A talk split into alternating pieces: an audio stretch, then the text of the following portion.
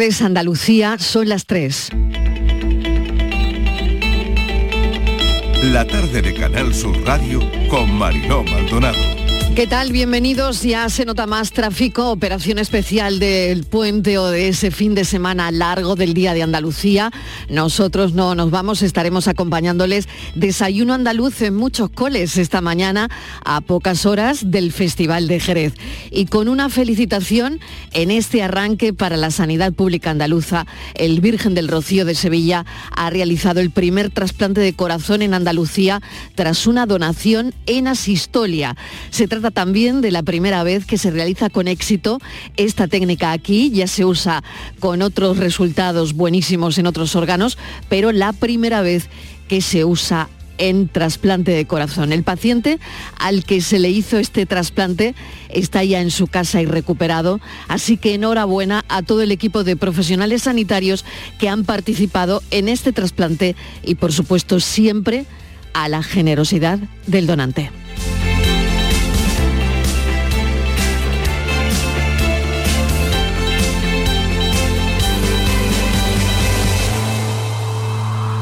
Hace hoy un año que Rusia atacó a Ucrania.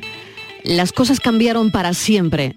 ¿Quién nos iba a decir aquella madrugada que las consecuencias globales de la guerra iban a repercutir en nuestro día a día? Es la guerra más global que vivimos desde 1945. Desde esa fecha, la primera en suelo europeo.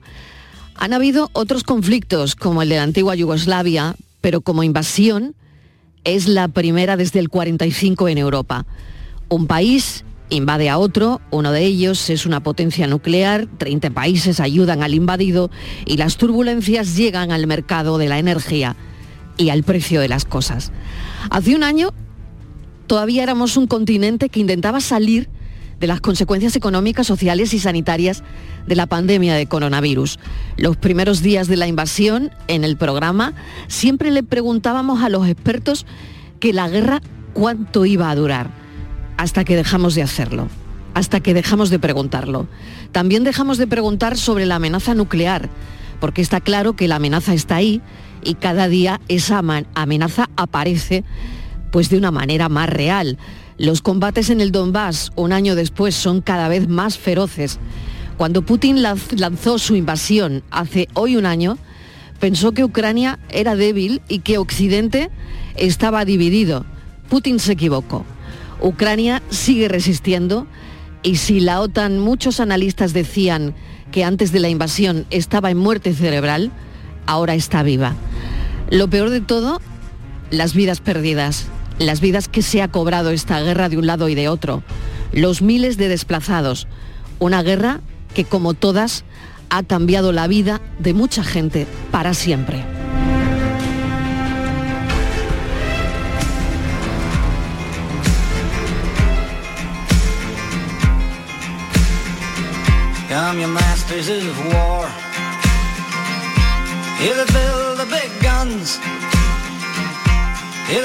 Death planes. Here they build all the bombs. They hide behind walls. They hide behind desks. I just don't want you to know I can see through your mask.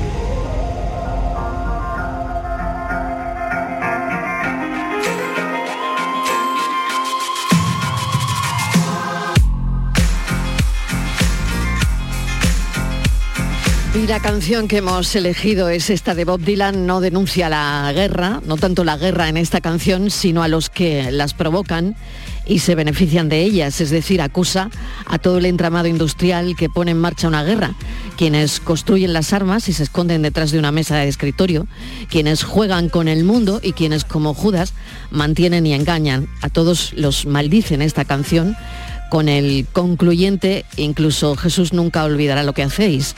Así que eso es lo que dice Bob Dylan en esta canción que suena contra la guerra.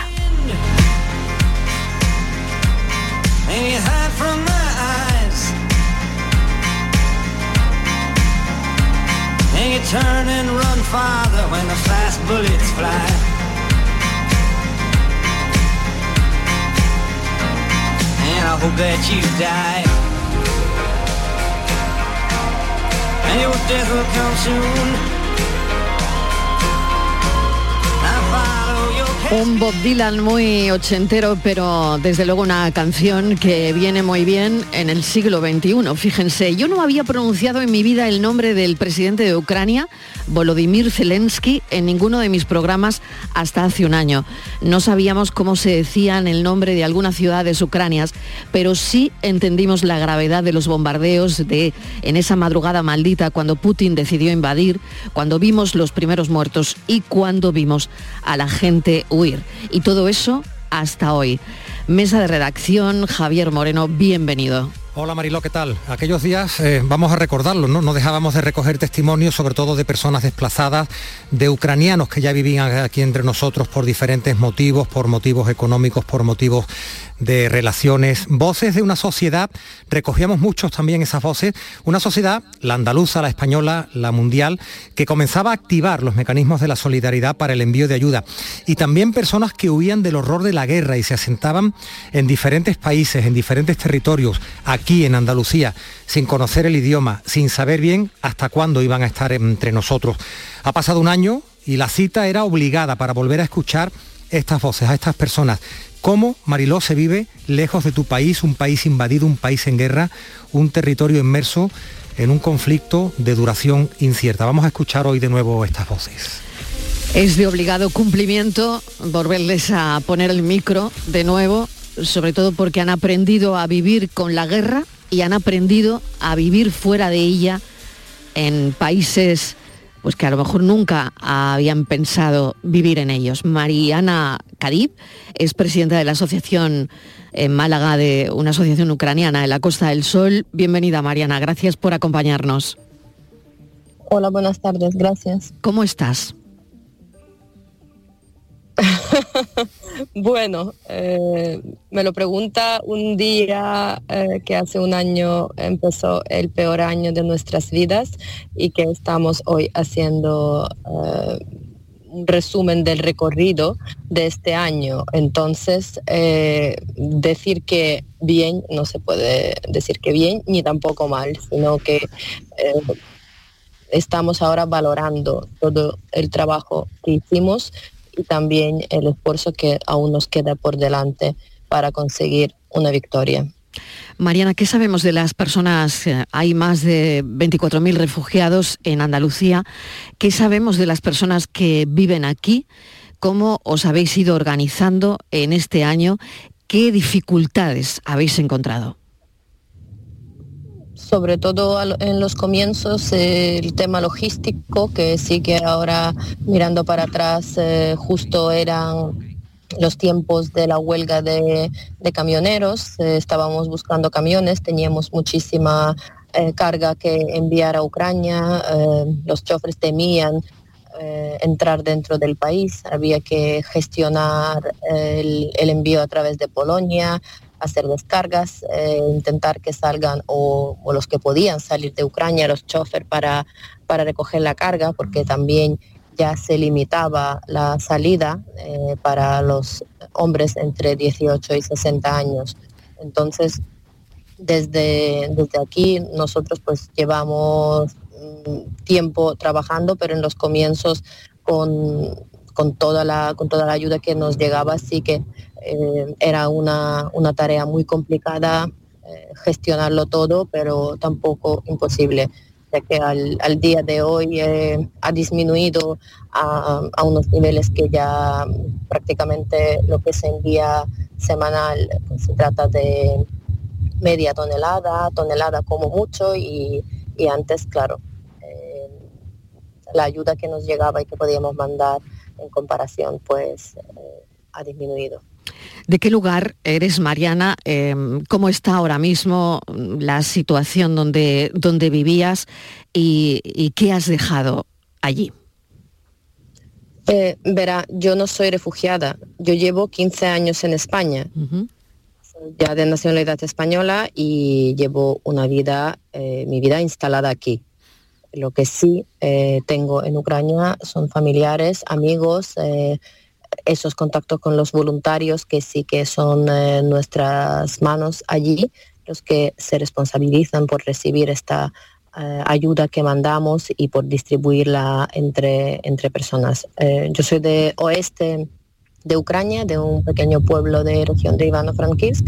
Está relativamente cerca de Polonia, pero al igual que todas eh, las ciudades ucranianas, porque ninguna se salva de las capitales, eh, mm, vivió también los bombardeos, eh, sufrió también infraestructura energética lo que también hasta el día de hoy supone esos apagones de electricidad a diario, varias horas al día que también le ha enseñado a la población vivir pues eh, según un horario.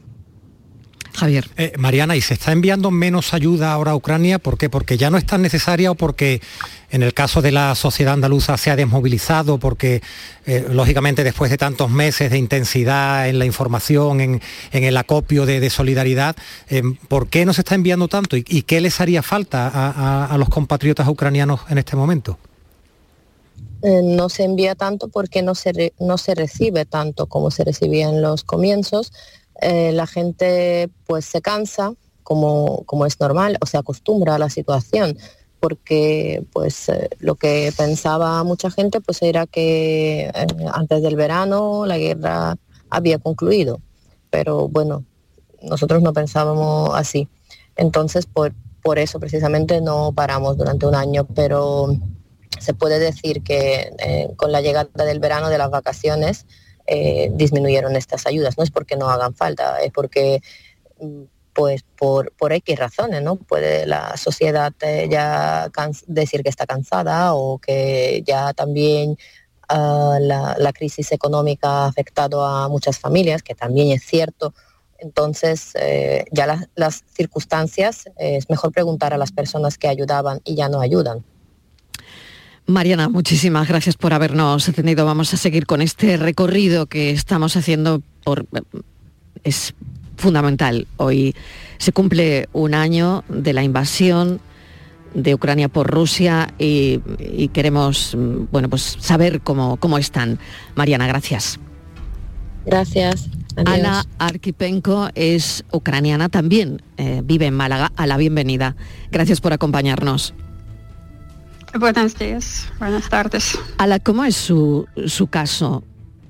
¿Usted cuándo llegó? ¿Cuándo vino? No, yo también vivo en España bastante tiempo, casi 22 años, pero tengo familia en Ucrania y, y este periodo también afecta a mí como cualquier persona en Ucrania. ¿Y qué le llega, Ala? ¿Qué le llega?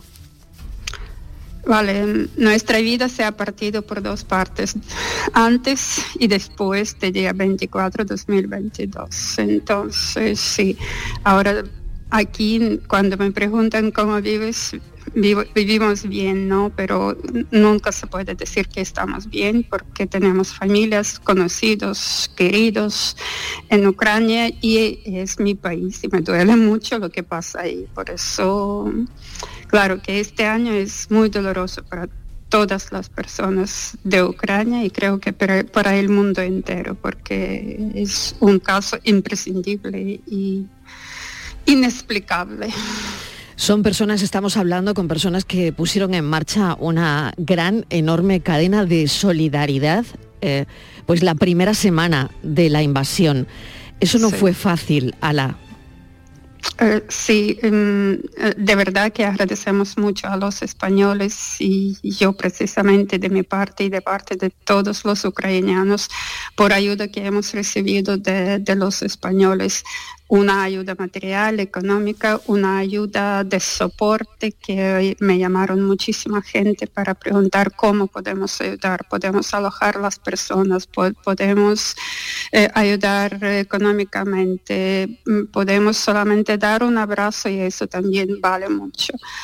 Eh, pues sí, hemos recibido esta ayuda, claro que y la necesitamos. Ahora en España hay muchísimos refugiados de Ucrania y también ellos viven y en familias españoles y en los refugios y viven por su propia cuenta, pero cada persona sufre sufre su parte, ¿no? Por, por dejar su país, sus seres queridos, sus casas, aunque la mayoría de las personas que están aquí ya no tiene a dónde volver, entonces ya no tiene casas, no tiene muchos han perdido sus seres queridos y eso también es muy, muy complicado y muy doloroso.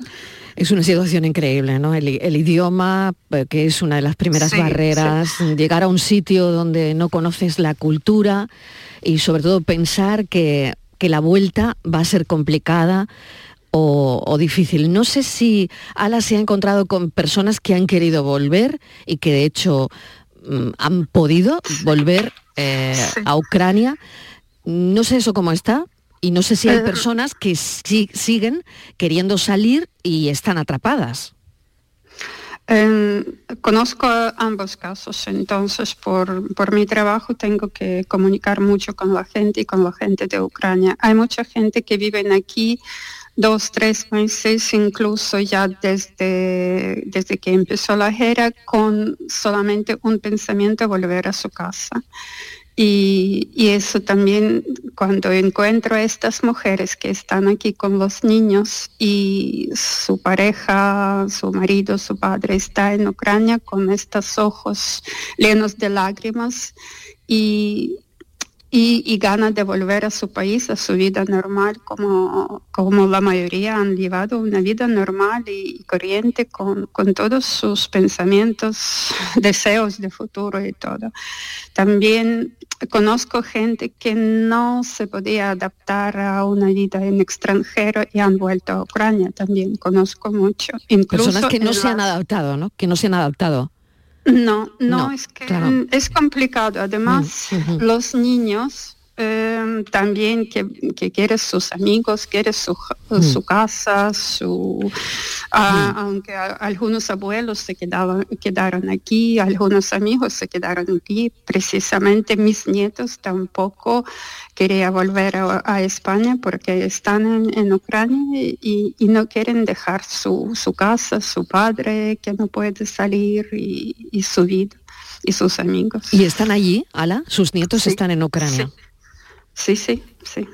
Me imagino cómo debe ser eso, ¿no? Porque a veces, bueno, lo, escuchaba esta semana, ¿no? Gente que se siente culpable por vivir en un, en un lugar seguro, ¿no? Por lo tanto, psicológicamente, esto debe ser tremendo.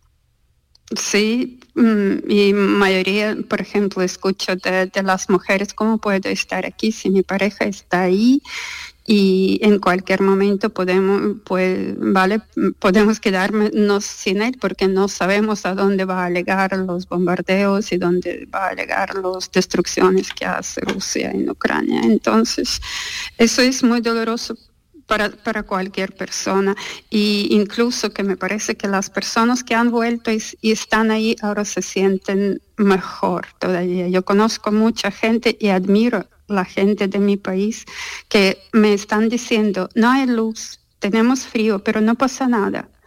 Lo más importante que se termine la guerra. Y, y, eso te da, de verdad que es una cosa que tú vives bien, tú estás bien y la gente en estas situaciones no pierden ni deseo de vivir ni, ni su fe en, en la victoria, en, en su en, lo que están y siguen trabajando y siguen haciendo las cosas, siguen estudiando. Es, Tremendo, Javier. Sí, no, le, quería preguntar a Ala por, por, cómo organizan a las personas, a los refugiados que viven aquí en, en Andalucía. Ya nos contaba el reto que tienen, el idioma, la llegada, pero en general, tienen mm, ayuda de las administraciones, ayuda de los ayuntamientos? ¿Qué, casos así podemos conocer para también entender, ¿no? Cuando nos cruzamos con estas personas por, por la calle en nuestras vidas, qué necesidades pueden tener los refugiados ucranianos que están aquí en Andalucía? Vale, lo, más importante que, claro, que le dan mucha ayuda, que están alojando a través de Cruz Roja y organizaciones para ayudar a los refugiados, eso sí. Luego que mm, hay gente que ya viven por su propia cuenta, alquilan unos apartamentos, porque están pensando que es no para larga, largo plazo, es para para un tiempo para poder volver a, Ucrania. Claro, eh, si la persona no tiene medios para vivir, lo más importante para ellos es tener una, una casa, una habitación, un sitio donde vivir y y, algo de comer y esto sí se los da. También se organizan algunas ayudas de parte de ucranianos en unas cafeterías y algo. Hay mucha gente que vive por su propia cuenta, pero mm, con los niños en colegio, pero creo que reciben una ayuda suficiente. Pero lo más importante es comunicación, que les falta comunicar a, los niños, falta encontrar lo que, lo que han vivido en Ucrania, ¿no? costumbres y todo. Y yo creo que con el tiempo todo pasa, pero eso es lo, lo, que más importante para ellos. Hay escuelas para aprender idiomas, la mayoría de los niños van al colegio, y están aprendiendo ahí. Ya por pasando un año ya conozco los niños que hablan perfectamente español. Qué bueno, qué bueno eso, ¿no? Mm. Mm. Mm. Sí, es muy bueno por un lado y por otro lado un poco triste. Sí, que por supuesto. Sí, Ucrania pierde. Sin duda. Ala Arquipenco, muchísimas gracias por habernos atendido. Mucha suerte y seguiremos apoyándoles en lo que necesiten y en lo que podamos. Gracias, un saludo. Gracias, hasta luego.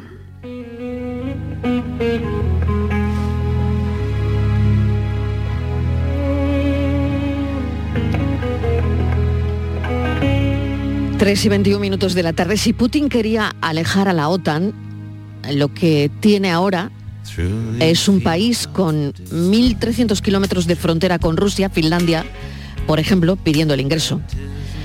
Putin quería resolver esto de Ucrania en unos días. Esto, él pensaba que iba a ser rápido, rapidísimo, ¿no? Y que iba a dividir al final a Europa, ¿no? Parece que sigue fracasando. Lo decía Stoltenberg hace unos días, ¿no? Putin quería menos OTAN y ha conseguido justo lo contrario, tiene más OTAN y más Unión Europea. Vamos a hablar de todo esto con Juan Manuel de Faramiñán, que es catedrático emérito de Derecho Internacional Público y Relaciones Internacionales, es titular de la cátedra Jean Monnet, Instituciones y Derecho de la Unión Europea. Profesor, bienvenido, gracias por atendernos. Muchas gracias a vosotros, al contrario, una satisfacción. Bueno, hablamos al principio qué poquito se equivocaba hace un año, profesor, qué poco se equivocó. Cuando nos contaba, le preguntábamos, ¿y esto cuándo, cuándo va a acabar? Y mm, nos decía, pues probablemente no hoy ni mañana. Y ha pasado un año. Sin duda. El, gran problema es, eh, hay un, trabajo, y usted lo, apuntaba muy bien hace un momento, de un profesor de la Universidad de Columbia, que dice que mm, las guerras se prolongan siempre por errores de cálculo.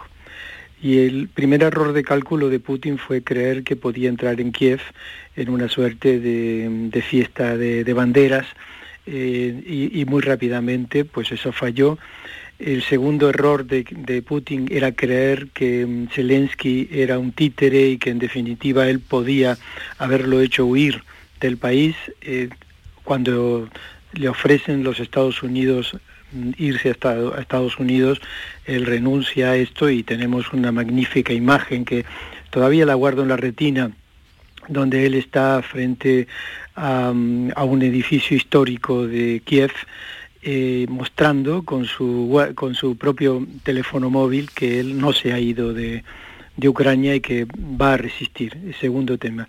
El tercer tema ha sido justamente el pensar que realmente Europa eh, estaba debilitada y que no iba a reaccionar porque era una Europa que es verdad que durante estos últimos décadas ha tenido muchos contrafuertes, sobre todo por parte de algunos estados llamados del vicegrado, mm. entre ellos eh, Hungría, que todavía sigue dando coletazos en contra, pero eh, justamente al producirse la reacción y la invasión, Europa se fortalece y se convierte en un bloque. Entonces todos estos errores han alargado la guerra, eh, la siguen alargando y ahora pues estamos en una coyuntura muy compleja porque o seguimos em, sacrificando seres humanos de una forma brutal o eh, tratamos de buscar una solución eh, pacífica a la controversia que evidentemente, si hablamos de ello, es muy compleja por el momento.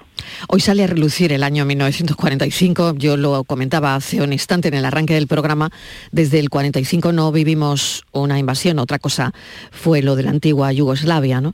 Pero claro, es que la Europa del 2023 no es la del 45.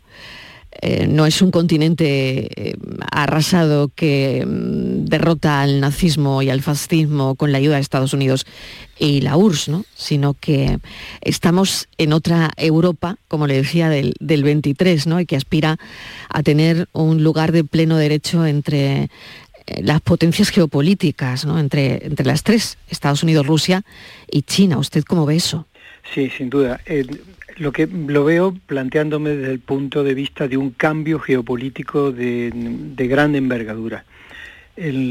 por supuesto, el modelo del 45 eh, fue importante en, la medida en que la alianza de, países demócratas y eh, amantes de la libertad lograron hacer fracasar el genocidio y el nazismo.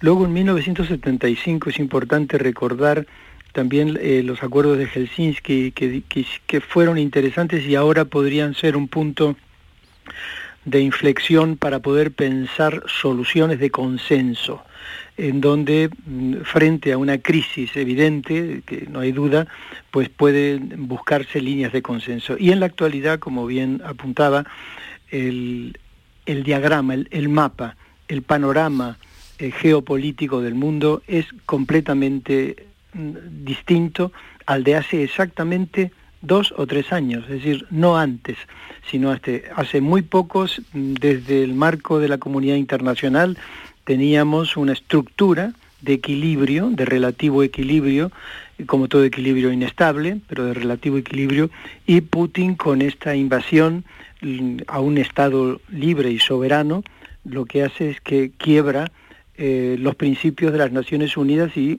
eh, y luego sigue quebrando principios de los acuerdos de Ginebra relativos al tratamiento de civiles, etcétera. Profesor, viola... siga, siga, por favor. Eh, Javier, sí, lo, viola permanentemente todos los, los esquemas mm, clásicos de lo que debería ser el comportamiento de una comunidad internacional basada en el derecho internacional. Y obviamente mm, ante esas circunstancias reacciona la comunidad internacional y hay 50 estados que en este momento están apoyando a, Ucrania y hay unos 30 más o menos que ya están enviando eh, armas o contingentes mm. o ayuda de todo tipo. Es decir, que el modelo eh, es muy complejo y ahí hay que poner otros dos elementos más. Estados Unidos por un lado, China por otro, y esa, esa dialéctica que también entre Estados Unidos y China existe y que se llama lo que se ha dado mm, como denominante de lo que es la, la trampa de Tucídides, se llama. Y es que cuando una potencia muy estable ve que está naciendo una nueva potencia que la pone en peligro, pues generalmente esto termina en un conflicto mayor.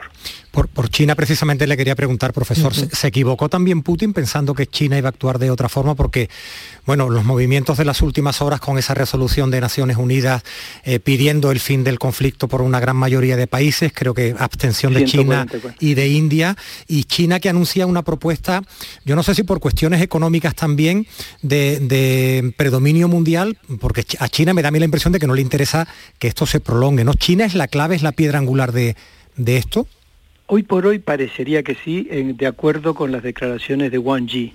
Wang Yi ha sido muy claro diciendo que mm, hay que buscar una solución pacífica al conflicto y evidentemente, como Javier usted apuntaba, eh, hay intereses por parte de China económicos muy importantes hacia Occidente a pesar de que ellos tienen un soporte económico muy importante en todas las inversiones que han hecho en África, eh, sin embargo, eh, Occidente sigue siendo un mercado importante para ellos y les interesa no, que, esto no vaya a más.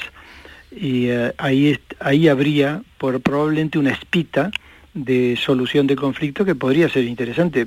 Hoy por hoy, mm, todos los que analizamos estos temas, eh, vemos que esto no, no debería seguir por este mismo derrotero que está desangrando a un pueblo entero y además los propios rusos también están muriendo en el frente.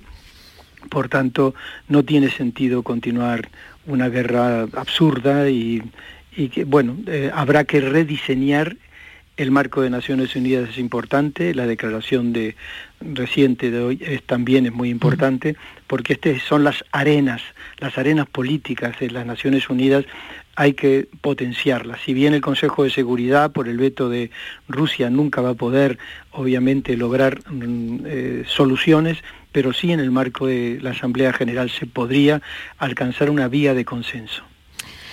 Leía estos días que mm, hay expertos que cuentan que el debate, profesor, se ha centrado mucho en, exceso en los combates y poco en la diplomacia. Todo esto es de fuera, ¿no? Estamos contando mucho eh, la guerra y, y poco o nada los acercamientos diplomáticos, que es verdad que no se producen desde hace tiempo, o al menos que, lo sepamos los medios de comunicación, que va a exigir poner en marcha una vía diplomática, porque esto va a exigir conversaciones muy duras por ambas partes.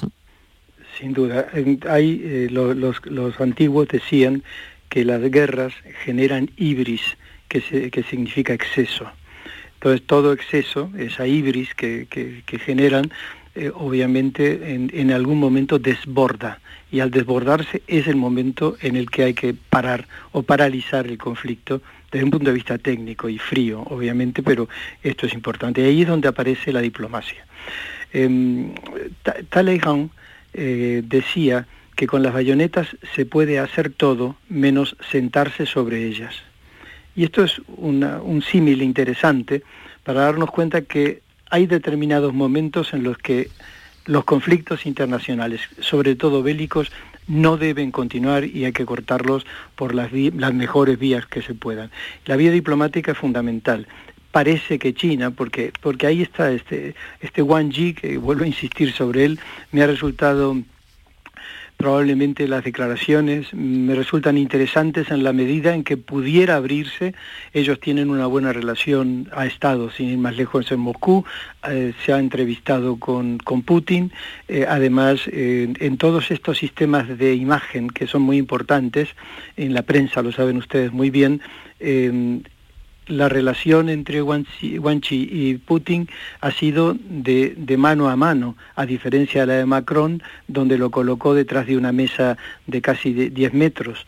Esto es un símbolo, es un símbolo visual que probablemente han querido demostrar ambos de que hay una mejor relación en base a esa mejor relación podría desarrollarse una vía diplomática que hoy por hoy entiendo que tiene que ser la clave porque en este momento, como un dato dramático, eh, se está produciendo en las fronteras del Donbass entre Lugansk y Donetsk, eh, que además no avanza este, de ningún lado, se están produciendo eh, combates mano a mano, es decir... Como en la Primera Guerra Mundial. Que... Exactamente, como en las trincheras es escalofriante, es escalofriante, mm, todo esto. Mm. Bueno, vamos a la economía, si le parece. La Unión Europea hace equilibrios mientras estamos viviendo lo que estamos viviendo y como le decía profesor, haciendo equilibrios. El propio Putin el otro día, me imagino que siguió el discurso, em, presumió del estado de su economía. Mm, señaló que el PIB de Rusia solo se había reducido en un 2% y, eh, bueno, realmente esto es lo que le estaba contando a su país, ¿no? Que los países occidentales hemos provocado, les decía, nuestra propia crisis, ¿no? Sí, él, él ha hecho evidentemente en este baño de masas que se dio lo que es, un, es un sistema simplemente de imagen, porque él sabe perfectamente que mucho de, los, de lo que ha comentado es mentira. Eh, la crisis en, este momento eh, de carácter económico en, Rusia es importante. es importante porque ha dado profundos eh, crisis económicas, pero él tiene una espita por la que se está salvando, que es la relación con China, mire por dónde. Es decir, que China le sigue comprando eh, gas y, bienes y por, esa lado, por ese lado pues está de alguna manera eh, sobreviviendo. Pero no es, no es algo que, que, se va, que va a poder permanecer. Tarde o temprano se va a notar el, deterioro. Es, una guerra, es muy cara. Eh, tanto es así que, el grupo Wagner se quejó hace dos semanas eh, porque no le suministraba material bélico, es decir, no le suministraba balas, así de, básico. Eh, y por tanto la producción de armamento está relativamente retenida y esto va a tener consecuencias importantes. Luego, las sanciones de Europa han sido muy importantes. Las sanciones que ha hecho Europa eh, de carácter económico y a pesar de que en muchos momentos se piensa que no han sido suficientes, han sido efectivas. Y esto, esto es importante tenerlo en cuenta y eh, nuestro representante Borrell lo ha dicho públicamente en varias ocasiones. Profesor de Farameñán, le agradecemos enormemente una vez más que nos haya atendido un año después. Hoy es un día en el que queríamos mirar hacia los refugiados y también, por supuesto, analizar cómo hemos llegado hasta aquí. Gracias y un saludo. Esperemos que el año que viene nos volvamos a encontrar para hablar de la paz. Ojalá. Gracias. Un abrazo, profesor. Muchas gracias a ustedes.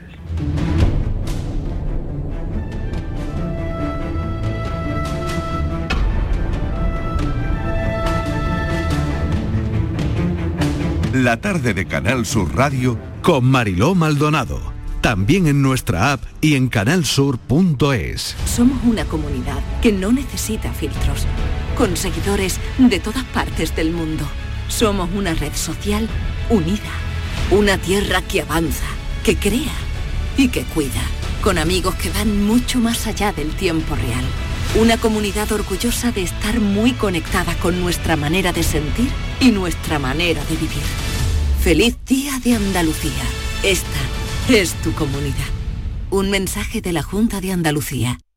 Últimos días en las segundas rebajas del líder. Rapimueble, no las dejes escapar. Apilable de salón 349 euros. Conjunto de sofás 549 euros. Y paga en 12 meses sin intereses con todas las ventajas de Rapimueble. Más de 200 tiendas en toda España y en rapimueble.com. No es una fiesta cualquiera. El carnaval de Cádiz es para disfrutarlo con los cinco sentidos puestos en sus coplas, los tipos y la calle. Nunca la normalidad fue tan esperada como este febrero. No lo estropees. Pasa del botellón y siente la fiesta. Siente nuestro carnaval. Ayuntamiento de Cádiz. Cuando rascas un rasca mega millonario, un rasca por 10 o por 20 o cualquiera de los rascas de la 11, siempre rascas algo. ¿Algo? ¿Algo como qué? Pues por ejemplo, puede rascar una celebración, mucha ilusión y puede que hasta un millón de euros. ¿Así? ¿Ah, pues entonces dame un rasca. Con los rascas de la 11 tienes un montón de maneras divertidas de rascar momentazos y premios de hasta un millón de euros. Rascas de la 11. Rasca el momento. A todos los que jugáis a la 11, bien jugado. Juega responsablemente y solo si eres mayor de edad. Este 28 de febrero sigue la programación especial de Canal Sur Radio y Radio Andalucía Información. Especial Día de Andalucía. A las 7, la mañana de Andalucía con Jesús Vigorra en una edición especial para contarte el acto institucional desde el Parlamento de Andalucía. Y a las 12, la entrega de las distinciones de hijos predilectos y medallas de Andalucía desde el Teatro de la Maestranza. Vive, siente, disfruta de este 28 de febrero, Día de Andalucía. Más Andalucía, más Canal Sur Radio. La tarde de Canal Sur Radio con Mariló Maldonado. Que es viernes, Javier, viernes, por fin. ¿Quién dijo viernes? San Viernes, ¿no? Pero no, Y, no es uno cualquiera, ¿eh, Mariló? Porque muchos andaluces tienen cuatro días por delante de descanso, ¿no? Mm, qué bien, ¿no? Hoy celebramos eh, el 28F que cae en martes y el lunes no va a haber colegio, mucha gente hace puente, nosotros estaremos aquí, ¿eh? pero hay tiempo para organizar escalada, eh, Pues, escapada. Escapadas de, de última hora, ¿no? Que es la Claro. última propuesta que tenemos Sí. para, para hoy, ¿no? Y, y siempre hay tiempo. Bueno, queremos escuchar a alguien que nos diga dónde se puede ir, porque hay plazas, ¿eh? Están los hosteleros muy, muy contentos y los hoteleros. Hay plazas, hay plazas de naturaleza, depende de un poquito del tiempo. Puede haber escapadas rurales, puede haber escapadas en las capitales, monumentales. Pero oye, que todavía hay quien a lo mejor no se ha decidido Mariló y puede, puede estar pensando, ¿dónde me voy un par de días este puente del 28F? Venga, pues vamos a preguntarle a José Manuel Lastra. José Manuel es vicepresidente de la Federación Andaluza de Agencias de Viajes, gerente de la Agencia Triana de Sevilla. ¿Dónde vamos, José Manuel? Queremos una sugerencia. ¿Qué tal? Bienvenido. Muy buenas tardes y bueno, pues eh, una sugerencia podría ser viajar dentro de nuestra tierra, viajar dentro de Andalucía. Las agencias de viajes, por supuesto que también eh, proponemos escapadas eh, a nivel europeo y a nivel internacional y en, y en destinos de largo radio, pero bueno, no podemos negar que tenemos la, la gran suerte de, de- de tener un territorio con ocho provincias que tiene tanto espacios naturales, como ciudades con un patrimonio artístico, histórico, eh, cultural, monumental de primer nivel, el- como decía antes, naturaleza, playas, pues por lo tanto, mm, digamos que quedándonos en nuestra tierra, eh, insisto, y sin, sin dejar de lado también la posibilidad de conocer mundo, teniendo en cuenta que los andaluces siempre hemos sido una, una tierra muy viajera, ¿no? No podemos olvidar que de aquí salieron, y no quiero tampoco irme muy atrás, pero sí, ¿no? De aquí partieron grandes expediciones viajeras hacia, hacia, hacia América y por lo tanto somos un, somos un pueblo viajero. Pero como digo, destinos, bueno, pues está claro que aquel que le guste la nieve tenemos Sierra Nevada con unos niveles de ocupación muy altos que prácticamente van a rozar el lleno en este puente aquel que quiera hacer una escapada más de tipo eh, cultural y urbano, pues tenemos nuestras grandes ciudades como pueden ser Sevilla, eh, Málaga, Granada, eh, Córdoba, Jerez de la Frontera, son ciudades que, que van a acoger al, al viajero con los, con los brazos abiertos. Y si queremos un turismo de naturaleza, pues tenemos espacios naturales y parques naturales como pueden ser, pues evidentemente el archiconocidísimo y famosísimo Doñana, como lo que son las Alpujarras granadinas y almerienses, como es la Sierra Norte en Sevilla, como es la Sierra de Grazalema en Cádiz, eh, Cazorla, Segura y Las Villas en Jaén. Es decir, creo que las posibilidades son, son mm, bueno, infinitas no, porque está claro que el territorio es finito, pero son muchísimas y nosotros la recomendación que hacemos es acudir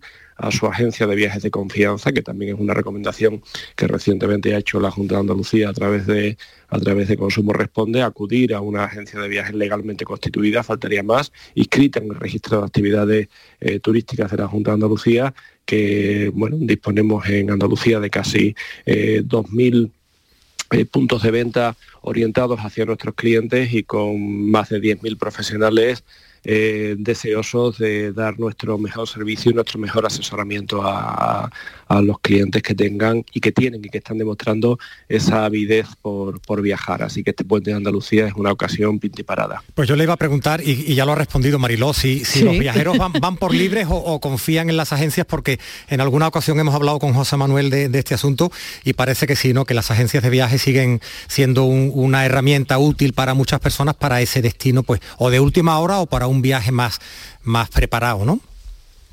Pues sí, sí que lo somos y estamos contentos por ello, ¿no? Y además lo, lo estamos eh, certificando con, con- con intensidad en estos tiempos eh, posteriores a la, a la COVID, donde sabemos que todos tuvimos nuestros movimientos absolutamente restringidos y hemos notado cómo la ciudadanía tiene un deseo y una avidez tremenda por, por, por eso, por recuperar todos esos viajes eh, perdidos o todos esos viajes que no hemos podido realizar durante esta, esa triste época. Y estamos notando cómo precisamente confían en, en las agencias de viajes. O sea, se han- creo que, que hemos podido certificar que es el canal más eh, seguro que puede existir, que el nivel de asesoramiento y de profesionalidad que ofrecen los agentes de viajes es muy alto que las garantías de una actividad que está perfectamente arreglada y que es una de las que más eh, seguridad ofrece en el sentido de, de- avales eh, ante la Consejería de Turismo, de pólizas de responsabilidad civil, pues como digo, ofrece unas garantías y una seguridad que, el, que el cliente, que el viajero valora muchísimo. Por lo tanto, como decía, sí, cada vez eh, vemos que, que, que la confianza demostrada por parte del usuario, del ciudadano en las agencias de viajes es mayor y como no puede ser de otra manera, nos, nos, congratulamos de que sea así. José Manuel Lastra, muchísimas gracias por habernos acompañado. Le deseo un buen puente. Daremos los datos eh, la semana siguiente y a ver qué tal. Esperemos que, que bien y que el tiempo también termine acompañando. Buen puente, Muchísimas. buen fin de semana largo. Gracias. Igualmente, gracias a vosotros y feliz puente a todos los andaluces. Y lo mismo para Javier Moreno. Javier, muchísimas gracias. Me voy de fin, de Mariló. A ti te queda todavía un ratito en la Me tarde, queda un ¿eh? hasta las seis, pero ahí escuchándote. Un abrazo. Venga, un hasta beso. la semana que Adiós, viene. hasta la semana que viene. La tarde de Canal Sur Radio con Mariló Maldonado. También en nuestra app y en canalsur.es. Canal Sur Radio. Los guerrilleros, tapicería y colchonería en Utrera, a precios de fábrica. Colchón de matrimonio de 27 centímetros de grosor, lechos independientes, refuerzo en zona lumbar, cara de verano e invierno, valorado en 689 euros, ahora 299 euros. Sí, sí, has escuchado bien, 299 euros. Y por un euro más televisor LED de 32 pulgadas de regalo. Estamos en Utrera, carretera Carmona número 15 en Utrera, Sevilla. Entregas en 48 horas. ¿Sabías que los niños de entre 6 y 15 años tienen atención dental gratuita? Mediante el Plan de Atención Dental Infantil de la Junta de Andalucía, los niños de hasta 15 años tienen asistencia dental gratuita en clínicas concertadas. De Implant, como clínica concertada, ofrece a tu hijo asistencia dental gratuita para garantizar un perfecto desarrollo bucal hasta su edad adulta. Pide cita en theimplant.com y ven a conocernos. La canción de Bienvenidos, un clásico. En cuatro latas de los 60, un clasicazo. Vuelve el Salón del Vehículo Clásico Sevilla Classic Gas. Del 3 al 5 de marzo en Fibes te espera la mayor exposición de modelos históricos. Con compraventa entre particulares, recambios, exhibiciones, retrospectivas, clubes y mucho más. Sevilla Classic Gas. Del 3 al 5 de marzo en Fibes. Síguenos en redes sociales y sevillaclassicgas.com. Las noticias que más te interesan las tienes siempre en Canal Sur Mediodía, Sevilla. Y este lunes te llegan con el Ayuntamiento de Bormujos, localidad que organiza la Gala de Andalucía. Hablaremos con su alcalde, con quien repasaremos este tema y otros asuntos de la actualidad. Canal Sur Mediodía, Sevilla. Este lunes 27 de febrero, a las 12, como siempre en directo, con la colaboración del Ayuntamiento de Bormujos. Este lunes, a partir de la una de la tarde, llega el análisis de la actualidad en la jugada de Sevilla de Canal Sur Radio. En directo desde el restaurante La Coartada en la Plaza de Cuba número 2. La Coartada, el restaurante de moda en Sevilla con el mejor ambiente de la ciudad y una comida espectacular. En febrero tenemos 28 Andalucías. Yo elijo a esa Andalucía que es capaz de atrapar su luz y su talento y crear esa magia que puede llegar a todas las pantallas de cine del mundo. Esa es mi Andalucía. En Canal Sur, este 28 de febrero, elige tu Andalucía. La tarde de Canal Sur Radio con Mariló Maldonado. Cuatro menos cuarto pasadas. ¿Asistimos a un apagón de ambición de la gente joven? Es la pregunta que les vamos a plantear hoy en este espacio a la gente joven que viene a hacer la radio ahora. Hay un chico de 22 años que explica en un vídeo que ha visto ya más de 3 millones de personas por qué no está dispuesto a sacrificar ni su tiempo personal ni su salud mental por un trabajo que en lugar de considerarle un ser humano le están pagando el mismo salario posible con el que ni siquiera puede imaginarse comprando una casa. Él y toda su cualificada generación cuenta que trabajan pensando si podrán pagar el alquiler del mes que viene, así que no encuentra sentido a la cultura del sobreesfuerzo. Esta podría ser una de las razones del posible, digo posible, ahora lo van a analizar ellos, posible apagón de la ambición de los jóvenes. Aurora Macías, bienvenida. Muy buenas, Mariló. Pepe Lacabe, ¿qué tal, Pepe? Buenas, ¿qué tal? Y conmigo en el estudio María Cuadrado. María, ¿qué tal? Muy bien, ¿y tú? Bueno, a ver, eh, María, ¿a ti qué te parece? Empiezo contigo. Bueno, a ver, ¿Hay, ¿Hay un apagón de ambición de la gente joven? define joven porque yo creo que es progresivo. a ver, yo sí, eh, hacia el final de la carrera sobre todo, porque vas acabando y todo el mundo... eh, yo, yo, yo hago, mm, eh, voy a la universidad en coche compartido, entonces muchas veces me llevo a todo tipo de gente y gente que está acabando con el máster le digo, ay, qué bien, ya estás acabando y me dicen, bueno, no sé si es bueno. Dice, ahora qué hago, trabajo, pero para trabajar me piden experiencia, pero no tengo experiencia, entonces no puedo trabajar, un poco eso. Hay una frase que circula en redes muy viral que dice, tu trabajo no es tu vida. Em, Aurora. Totalmente, ¿no? Yo A creo ver. que eh, esto sí que lo hemos comentado alguna vez, ¿no? Somos una generación que tiene una capacidad para distinguir la vida personal y la profesional que creo que hasta ahora en muchas ocasiones no se ha tenido, ¿no? Y, y priorizamos mucho nuestra vida personal y nuestro disfrute y nuestro crecimiento personal antes incluso que el profesional. Pero fíjate, yo no creo que sea un problema eh, de ambición, pero creo que entendemos la ambición de una De manera, manera. diferente. Sí, sí, creo que sí. De hecho, lo, lo buscaba en la RAE, incluso para entenderlo, digo, a ver si es que yo me estoy aquí volviendo loca con la terminología que me, que me- que me- se Has me va de las buscado manos. el término ambición. Sí, sí, sí. Vale. Y, y ¿sabes qué pasa? Porque claro, yo pensaba, ¿nosotros somos ambiciosos o, o tenemos aspiración? Porque una cosa es la ambición y otra es la aspiración, ¿no? Y a mí Sí. me, me da la impresión de que somos una generación eh, que, que más que ambiciosa es, es aspiracional. Nos preocupan más eh, pues problemas más colectivos, más globales. Yo creo que también vivimos más en, comunidad como generación y, versus ese crecimiento individual que creo que, que se ha priorizado en otras generaciones, ¿no? De tener esa casa, trabajo, familia, salud, eh, pues, pues nosotros lo tenemos que ver de otra manera porque nuestra situación es diferente y tenemos luchas que son pues el medio ambiente, el feminismo o, incluso no, en este caso el empleo, que incluso a los que nos va bien estamos indignados porque a la mayoría de nuestro círculo le va mal. O sea que A ver, Pepe, hay gente de 50, vamos a poner, ¿no? De 50 que piensa que tenéis mucha jeta. A esto, a esto ¿qué, qué le dirías, Pepe?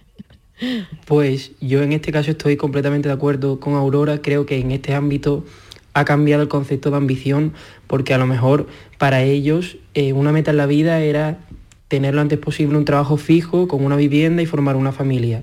Sin embargo, dadas las circunstancias actualmente, para nosotros ambiciones a lo mejor viajar para conocer mundo y vivir más experiencias. Entonces, no es que tengamos nosotros jeta, sino que nuestra ambición es diferente a la que ellos tenían con nuestra edad. me encantaría tener a jeta, ver, ¿eh? porque eh, Sí, ¿no? O sea, a ver, a ver. ¿qué le diríais a la gente que dice, no, no, es que la gente joven es que, es que tiene mucha jeta? Mira, yo A le ver. diría perdón por querer salir a, a- a mi hora del trabajo, perdón por, eh, no sé, o sea, hay tantas cosas que, que se dan por hecho que, no, que nos caen otras generaciones y que nosotros ya no aceptamos, que es verdad que ahí hay un salto importante y que seguramente conforme nosotros ya seamos mayores y seamos la generación adulta, ¿no? También echaremos en, en- en cara cosas a otra gente. Si es verdad que la cultura del esfuerzo que se ha tenido en generaciones anteriores es distinta a la nuestra, pero porque nosotros también vivimos en una era en la que sabemos que podemos hacer más en menos tiempo, sabemos que hay formas de hacer eh, que son distintas y que pueden automatizarse y que no requieren de una atención extrema. O sea, nuestra manera de trabajar es diferente porque nues- nuestro contexto tecnológico también lo ha sido y, en muchas ocasiones nuestra manera de pensar también ha cambiado respecto a eso. O sea, que, que no nos hagan calentar silla, ¿no? Y que, y que esto no es ETA, que yo puedo conseguir, puedo trabajar más por resultado que por dedicación, que creo que es más interesante. ¿Qué te parece? Yo estoy totalmente de acuerdo. A mí me gusta mucho cuando me enteré, me encantó los trabajos que, que te pagan por logros, no por tiempo. Me parece, a mí me parece muy feo eso de, de que tú tengas que fichar a las 9 y a las 3 y, si Y calentar la silla. Exactamente. Me parece, me parece súper frustrante, es que no me lo puedo imaginar. Mm, ¿No te hay- imaginas en un trabajo así donde tengas que fichar? Incapaz, incapaz. Yo me imagino en un trabajo donde yo tenga que hacer algo y cuando yo haga ese algo, pues ya está. Si he tardado, la gente no, no somos todos iguales, no tenemos toda la misma capacidad, la misma concentración ni nada. Entonces, si tú puedes tener el mismo trabajo hecho que otra persona tarda cuatro horas y tú tardas dos, ¿por qué tienes que estar cuatro? Es que no lo entiendo. Mm. Exacto, podrías hacer otra cosa. Y entran un montón de factores, ¿no? Yo creo que también un Por empleado... ejemplo, ¿cuál, cuál, Aurora? Para mí la felicidad es clave. Yo creo que una persona feliz Bien. trabaja mejor. Entonces, por ejemplo, yo ahora mismo no, no me pasa y van a pasar años hasta que me pase, ¿eh? pero cuando tenga un hijo me gustará llevarlo por la mañana al colegio y probablemente llegue al trabajo media hora más tarde, pero media hora más feliz y por lo tanto seré más productiva, ¿no? O sea que hay un montón de indicadores cualitativos que para nosotros son importantes y que hasta ahora, eh, pues para otras generaciones han supuesto un sacrificio que, que entiendo que a lo mejor no se ha luchado o no se ha luchado lo suficiente, pero que nosotros no estamos dispuestos a ceder. Entonces, ahí habrá cambio, está claro. Mm. Os lanzo otra pregunta. porque A mí me llama la atención. Sí, sí, adelante, adelante, Pepe. eh, cómo siendo la, la generación más preparada académicamente, es decir, todos tenemos muy buenos niveles en idiomas, todos tenemos muchos másteres, dobles grados, somos los que tenemos mayor precariedad laboral. Y sin embargo, nos echan la culpa a nosotros siendo la generación más preparada. Entonces, puede que el fallo no seamos nosotros, sino el sistema a lo mejor. Directamente se aprovechan, se aprovechan. ¿Se aprovechan, tú crees? Sí, eso Sí. es la verdad. A ver, mí María. no me ha pasado, pero yo lo he oído que gente, pues súper, eh, que las prácticas, por ejemplo, me han dicho gente que haciendo las prácticas, era gente que te daba para hacer su trabajo y se ponía con el móvil.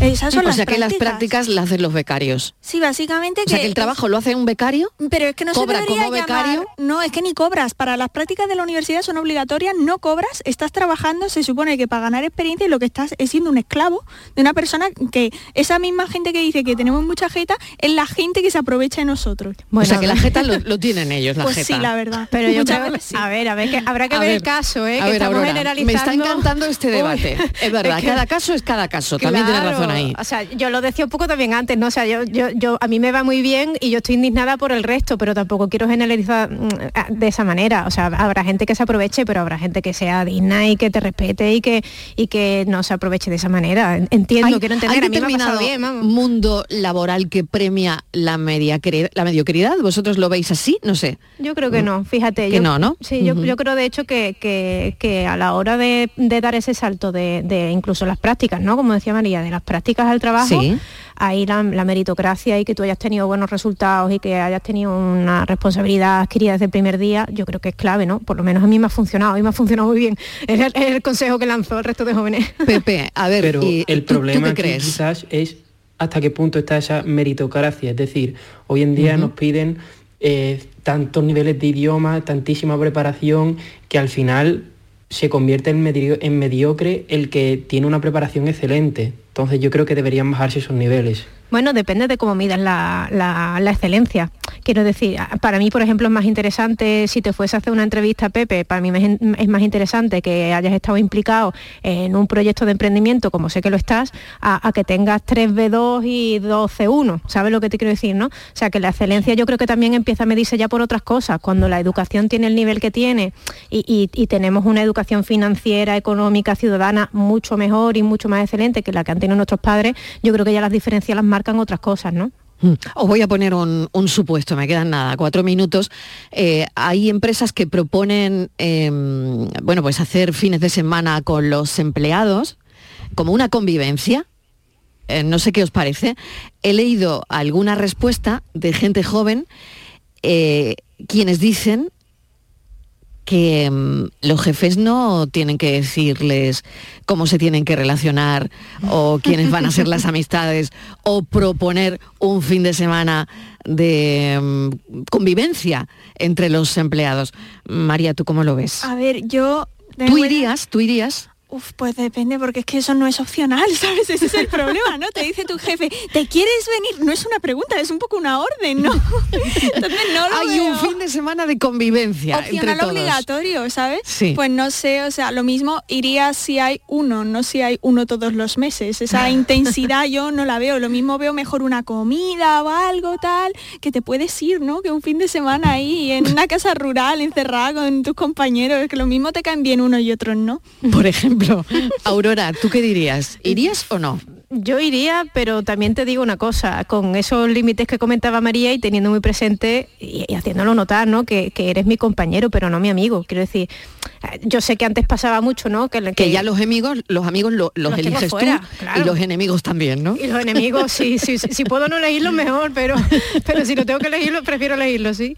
Pero es verdad que, que nosotros nos relacionamos en un ambiente fuera del trabajo, eh, que antes pues seguramente los círculos sociales de, de la gente pues estaban más constreñidos ¿no? al sitio el- al que se dedicaban, pero no es que nosotros no tenemos Mm. trabajos fijos, cambiamos de trabajo cada cierto tiempo, eh, la- te- te- queremos tener una flexibilidad que, bueno, los que podemos disfrutarla está bien, pero quiero decir que, que para nosotros es más complicado mantener relaciones de amistad dentro del trabajo que para otra gente, ¿no? El teletrabajo también lo dificulta, o sea que... Claro.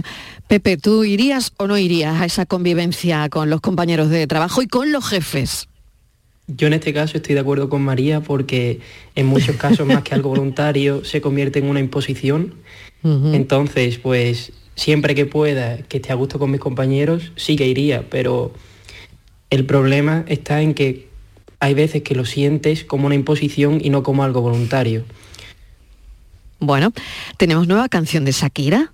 Me queda un minuto, pero quería comentar también esto, que ha salido la nueva canción de Shakira con... eh, Carol G. Carol G, con Carol G. Eh, me he quedado un poco en blanco porque, claro, a Carol G no la domino tanto. Mis hijos sí, pero a mí me cuesta todavía. Me gusta, ¿eh? pero bueno, ¿qué, pensáis? Nada, 30 segundos. María. A mí las mujeres no lloran, las mujeres facturan. O sea, ole Shakira y que haga dinero con una cosa mala que le ha pasado. Aurora.